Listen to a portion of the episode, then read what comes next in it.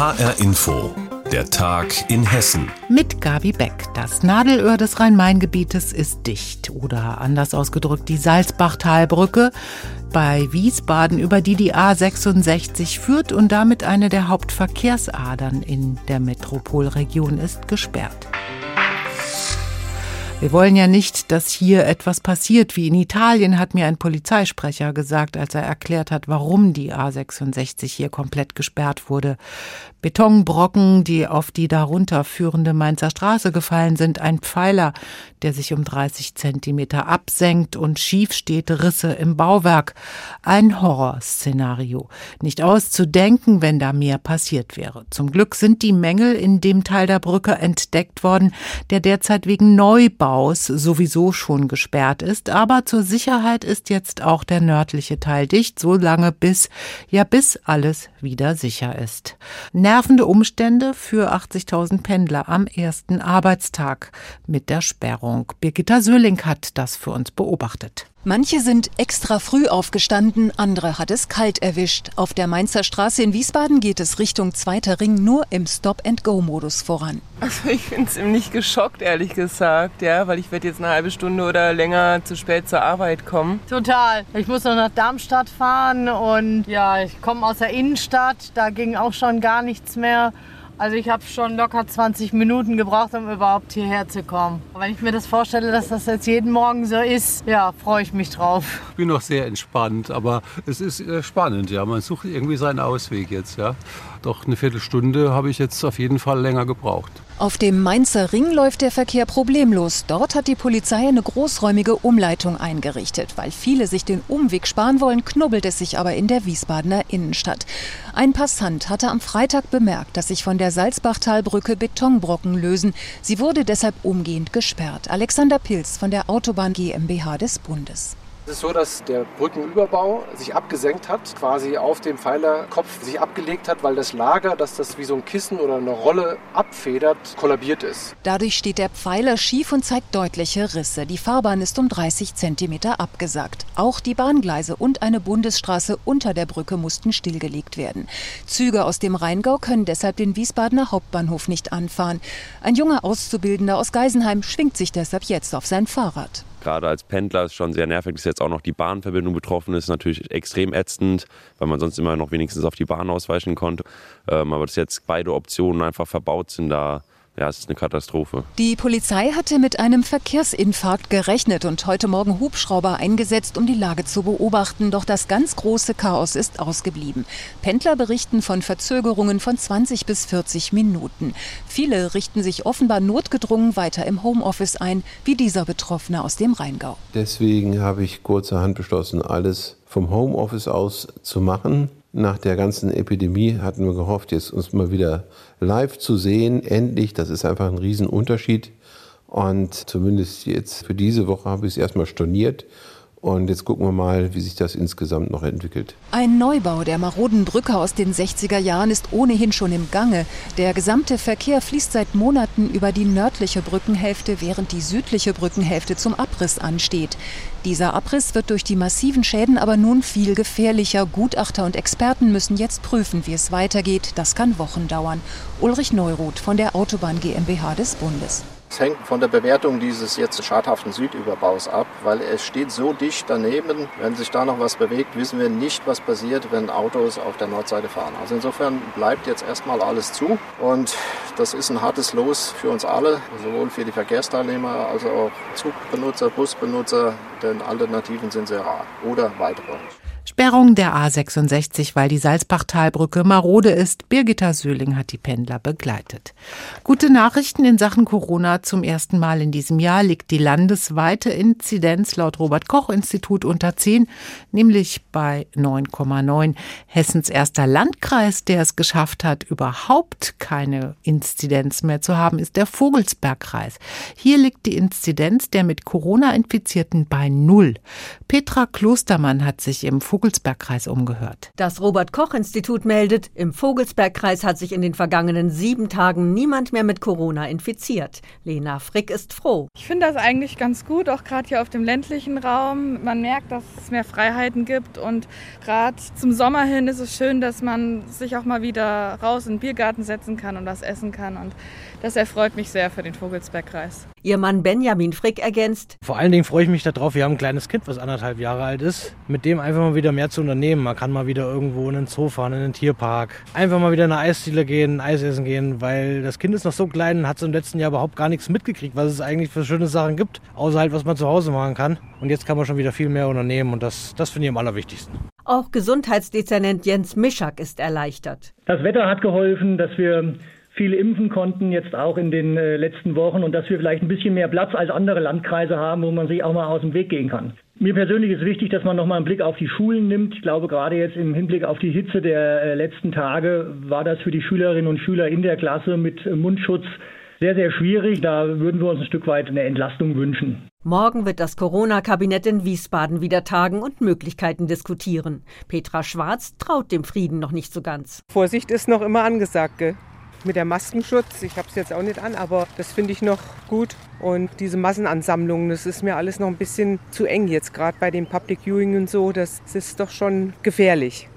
Und mit Urlaub auch noch Vorsicht. Also ich muss da jetzt auch nicht heute und morgen in ein Flugzeug oder aufs Schiff oder sonst was. Das bleibt erstmal. Alles richtig gemacht, freut sich Marktleiterin Angela Bleuel vom Bauzentrum Eichhorn in Wartenberg-Angersbach. Das zeigt, dass wir ganz klar vorbildliche Hygienemaßnahmen haben dass wir die konsequent umsetzen, dass hier jeder den anderen unterstützt, wir alle an einem Strang ziehen. Das befreit uns dann eben ganz schnell von diesem Problem und hat den Vorteil, dass wir wieder ein Stück zurück zum normalen Leben haben. Und wichtig ist jetzt nicht einzuknicken, dass man das weiter konsequent beibehält, hofft, dass es so bleibt. Zuletzt hatte der Vogelsbergkreis die Nullinzidenz im vergangenen August geschafft. Petra Klostermann hat aus dem Vogelsbergkreis berichtet, der mit einer Nuller-Inzidenz Vorreiter in Hessen ist. Und wir hoffen, dass noch viele Landkreise folgen.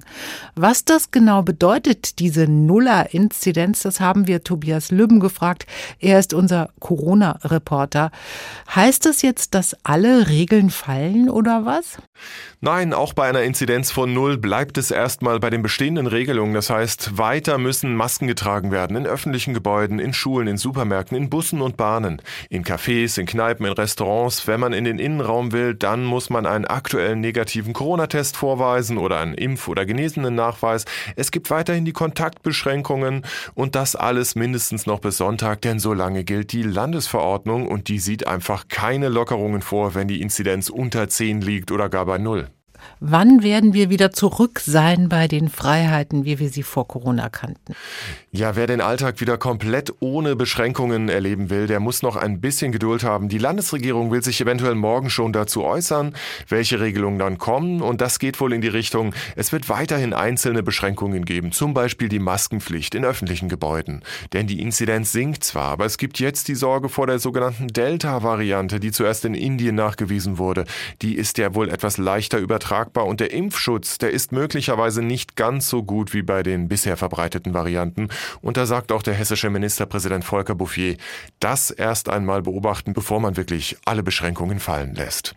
Soweit Tobias Lübben über die Perspektive, wenn so langsam überall die Inzidenzen in Richtung Null gehen. Heute lädt der Bundesverband der Verbraucherzentralen zum Deutschen Verbrauchertag ein. Bei dieser Online-Veranstaltung geht es um die Folgen der Corona-Pandemie für Verbraucher. In Zeiten von Stellenabbau und Kurzarbeit ist das Geld knapp. Mitunter reicht es nicht einmal, um die Stromrechnung zu bezahlen. Zumal Strom im europaweiten Vergleich in Deutschland am teuersten ist. Er kostet im Schnitt 34 Cent je Kilowattstunde. Ein Problem auch für viele Hessen. Ursula Mayer Meyer hat recherchiert. Viele Studenten und Studentinnen melden sich bei der Rüsselsheimer Verbraucherschützerin Nicole Hensel und ihrem Team, die helfen wollen, die Energiearmut in Hessen zu bekämpfen. Oft stecken diese Studenten in Zahlungsschwierigkeiten. Sie sind gerade erst in eine Wohnung eingezogen und haben dort Strom verbraucht, aber nicht dafür bezahlt. Viele wohnen dann vier, fünf Monate in der Wohnung und kümmern sich gar nicht darum, von wem überhaupt der Strom kommt. Und wenn dann die Rechnung kommt, ist sie dann auch meistens ziemlich hoch. Werden auf einen Schlag Mehrere hundert Euro fällig ist es für die Betroffenen oft nicht zu stemmen. Zumal etliche durch die Corona-Krise ihre Studentenjobs verloren haben. Auch viele Arbeitnehmer stehen plötzlich ohne Arbeit da oder sie sind in Kurzarbeit. Sie können ihre Stromrechnungen mitunter kaum bezahlen, gerade wenn die höher ausfallen als sonst, so Hänsel. Das kommt relativ häufig vor, dass zwei, drei Jahre der Zählerstand überhaupt nicht abgelesen wurde, sondern nur geschätzt.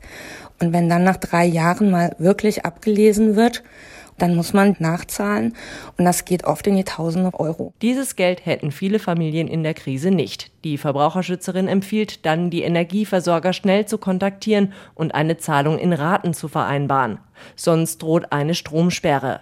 Den aktuellsten verfügbaren Zahlen zufolge wurde in Hessen im Jahr 2019 rund 21.000 Haushalten der Strom abgedreht. Oft liegt es an den Betroffenen selbst, die Stromrechnungen zu senken, indem sie weniger Strom verbrauchen. Für Einkommensschwache bietet die Caritas deshalb seit über zehn Jahren bundesweit einen Stromsparcheck an.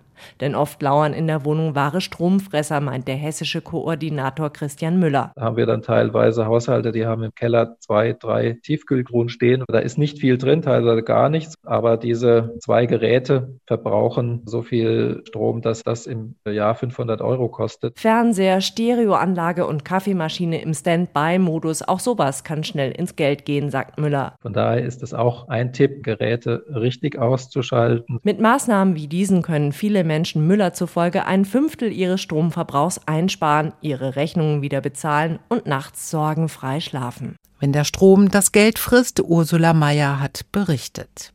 Der Deutsche Waldpreis ehrt Waldbesitzer. Auch Johanna Busch aus Büdingen ist dort angetreten bei diesem Wettbewerb. Die 63-Jährige aus Büdingen besitzt nur 6,5 Hektar Wald. Vergleichsweise wenig, sagt Anne-Kathrin Hochstrat. Sie hat die Waldbesitzerin in ihrem Wald bei Ortenberg in der Wetterau besucht. Johanna Busch hat ihn sich erfüllt, den Traum vom eigenen Wald. 2006 hat sie Flächen am Waldrand von Ortenberg-Lisberg gekauft. Damals war hier eine Weihnachtsbaumplantage, einige Fichten und viel grüne Wiese. Inzwischen wächst hier langsam ein kleiner bunter Mischwald aus Kirschen, Eschen, Ahorn, am Rand auch Sträucher für die Vögel. Das hat die 63-Jährige mit ihren eigenen Händen geschaffen. Und darauf ist sie sichtlich stolz. Sie berichtet, dass sie das aber nicht nur für sich gemacht habe. Der Schwerpunkt ist, dass wir hier ein, ein Zukunftsprojekt haben, Wald erhalten oder Wald neu schaffen, weil ohne Wald können die Menschen gleich einpacken. Hauptaugenmerk sei es, den Wald wachsen zu lassen. Unterstützung bekommt Johanna Busch von ihrem Mann Wolfgang. Er ist pensionierter Förster. Sie pflanzen gemeinsam Bäume, lassen aber auch wilden jungen Sprösslingen, die von selbst wachsen, den Platz. Johanna Busch ist Garten- und Landschaftspflegerin und behandelt ihre Bäume so, wie sie es für ihren Beruf gelernt hat sorgt sich um jede Jungpflanze und schneidet Äste von den Kirschbäumen, damit die gerade wachsen. Eine sehr kleinteilige Arbeit, die nicht jeder versteht, sagt Wolfgang Busch. Mancher Waldbesitzer mit großem Waldbesitz und, und Forstpersonal mag sie als Waldgärtnerin abkanzeln, weil sie sich wie eine Gärtnerin um die Kleinigkeiten im Wald kümmert, die ein großer Waldbesitzer gar nicht bezahlen kann letztendlich. Der Erfolg gibt ihnen recht. Denn in gerade einmal 15 Jahren ist auf der Fläche ein Miniwald entstanden. Die ehemaligen Weihnachtsbäume, die stehen bleiben durften, sind inzwischen Meter hoch, spenden Schatten. Dazwischen sind Kirschen hochgewachsen. Der Wald ist noch nicht durchgängig. Zwischendrin ist immer noch freie Wiese. Doch auch hier wachsen junge Bäume heran. Dass ihr Wald klein ist, das ist Johanna Busch sehr bewusst. Aber für sie ist eins ganz klar, wenn es um Nachhaltigkeit geht. Jedes Stück Wald zählt. Ein besonderer Wald und eine besondere Besitzerin Anne-Kathrin Hochstrat hat berichtet. Und das war der Tag in Hessen mit Gabi Beck. Mehr News aus Hessen immer auch auf hessenschau.de.